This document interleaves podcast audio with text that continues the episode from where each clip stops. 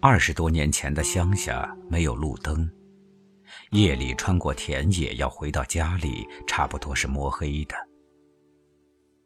平常时日都是借着微明的天光摸索着回家，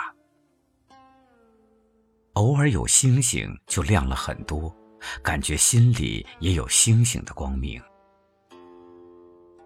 如果是有月亮的时候，心里就整个沉定下来，丝毫没有了黑夜的恐惧。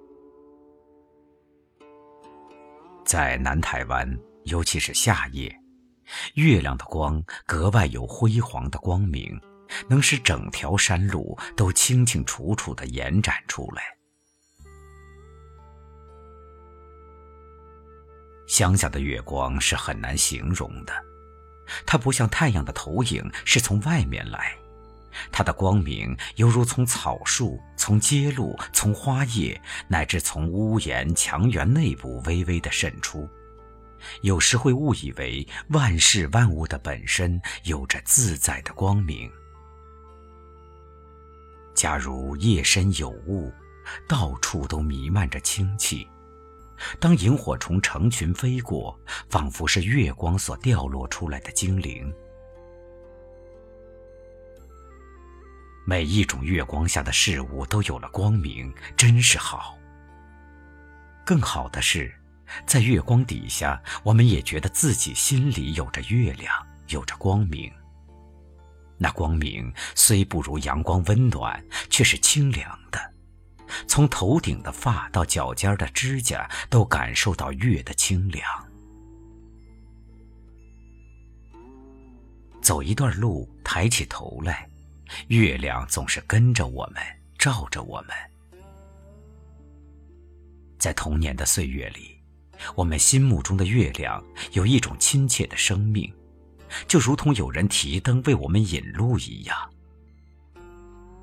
我们在路上，月在路上；我们在山顶，月在山顶；我们在江边，月在江中；我们回到家里，月。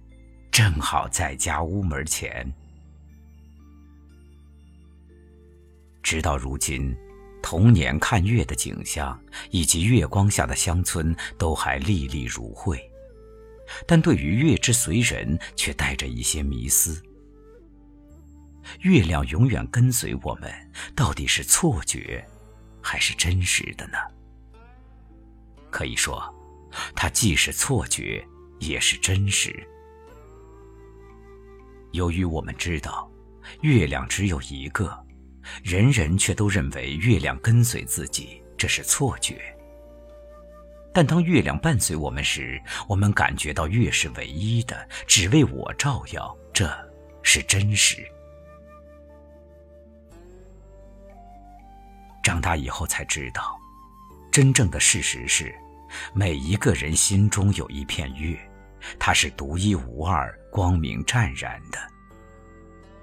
当月亮照耀我们时，它反映着月光，感觉天上的月也是心中的月。在这个世界上，每个人心里都有月亮埋藏，只是自己不知罢了。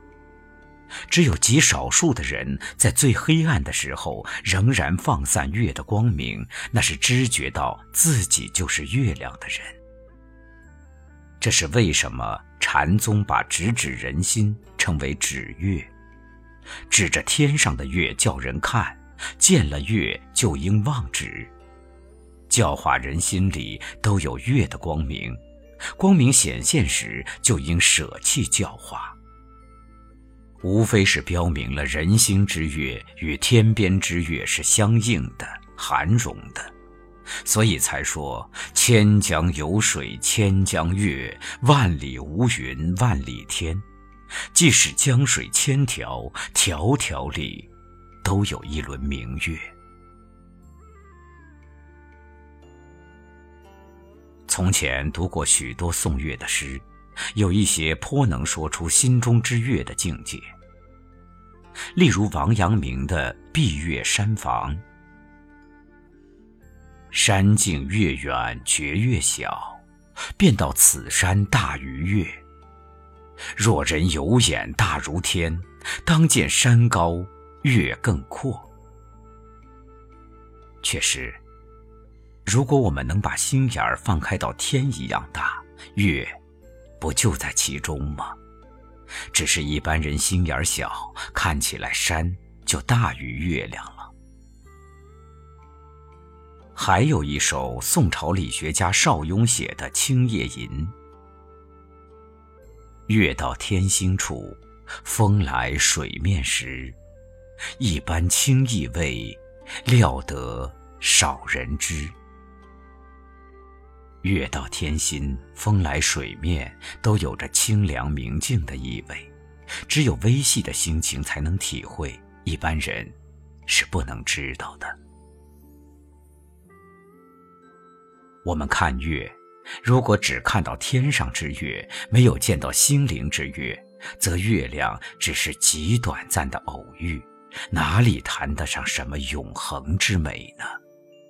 所以，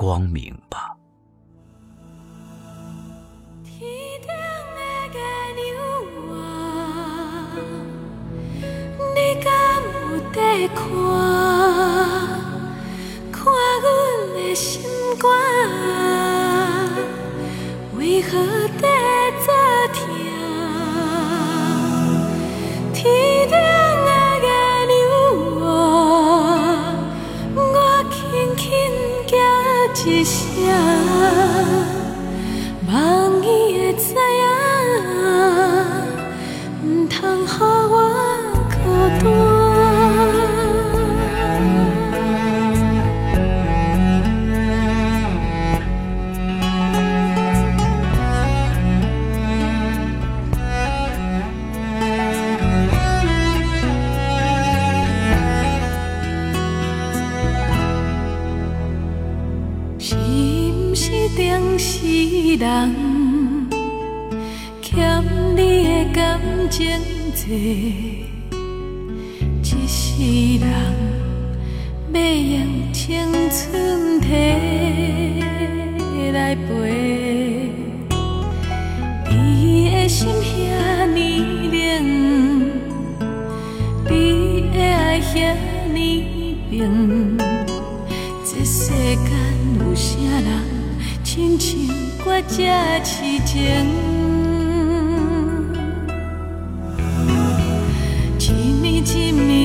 休息